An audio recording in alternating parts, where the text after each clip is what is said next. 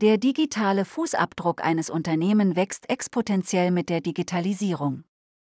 Netzpalava sprach via Remote Session mit Stin Wande Castele, Founder und CEO von Sweep Paddock, darüber, wie sich die digitalen IT-Assets eines Unternehmens erkennen und schützen lassen und wie ein External Attack Surface Management dabei hilft, Cyberattacken zu vermeiden.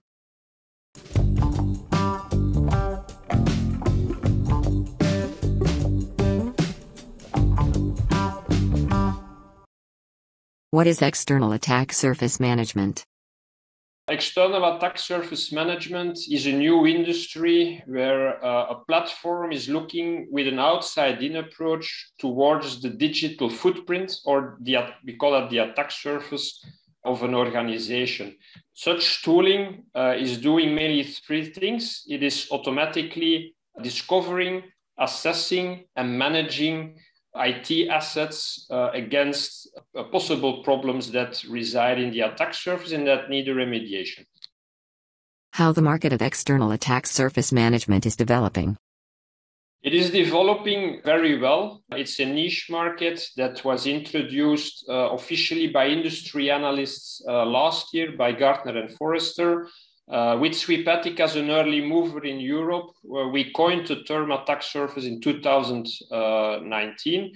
It's a fast moving market now with a handful of uh, players in, uh, in the world that are next to the classical penetration testing and vulnerability scanning. There is a need to discover unknown and unmanaged IT assets, and they rely on the automation of the attack surface management solutions to basically map, monitor, and manage those systems going forward. Why should companies be concerned with external attack surface management?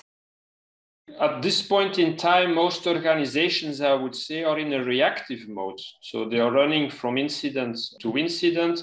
With an external attack surface management solution, you uh, have a more preventive capability, a proactive way to make sure that your attack surface is well understood that all your assets are kept in an inventory and controlled uh, on, with a daily nature against security uh, uh problems. If you remediate uh, those problems in your attack surface, you as an organization will become more cyber resilient, so less attractive for uh, bad actors to spend time on you. Which industries are particularly at risk and offer the greatest attack surfaces for hackers?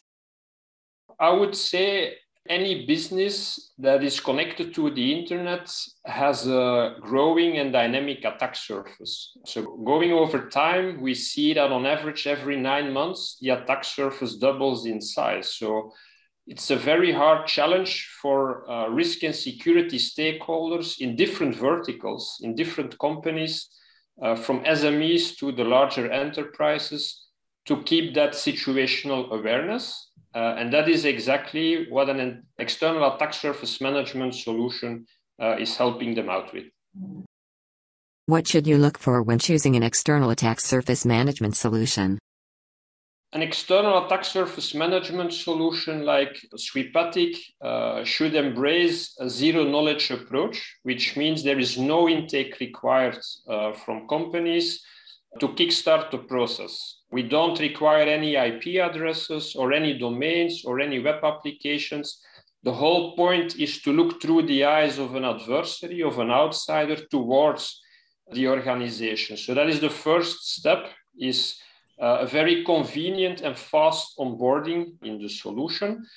Uh, strong discovery techniques, uh, which will yield in a much more complete internet facing asset register. So, that is the inventory that the tool will uh, maintain going forward. Second, in, an, uh, in such a solution, it's important that uh, the user is not lost in uh, spending time in sifting through the data, but that they can rely on automated intelligence through uh, artificial intelligence. The different assets are verified, enriched, checked around the clock for uh, problems and security issues, and they are assigned with a priority. That priority should be present in the solution because that's when the remediation can be organized. So that is the third part is the solution provides only half of the value by identifying the prioritized problems.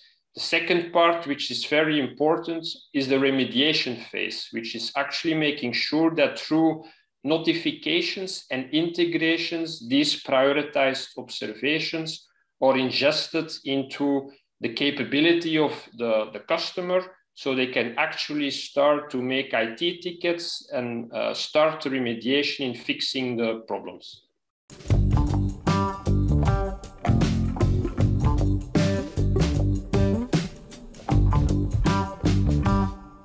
Die Netzpalava Podcast-Reihe präsentiert regelmäßig Interviews mit führenden Persönlichkeiten und Experten der IT, Security und Telekommunikationsindustrie.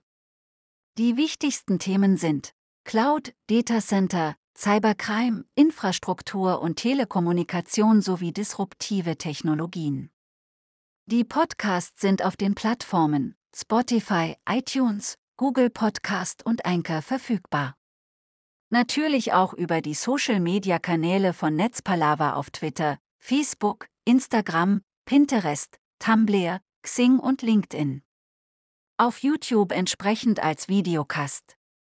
Folgt einfach einem der Kanäle, at Netzpalava, um keine Folge der Netzpalava Podcast zu verpassen. Herzlichst euer IT- und Social-Media-Portal Netzpalava.